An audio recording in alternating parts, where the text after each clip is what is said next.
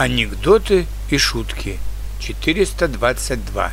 Удивительное превращение.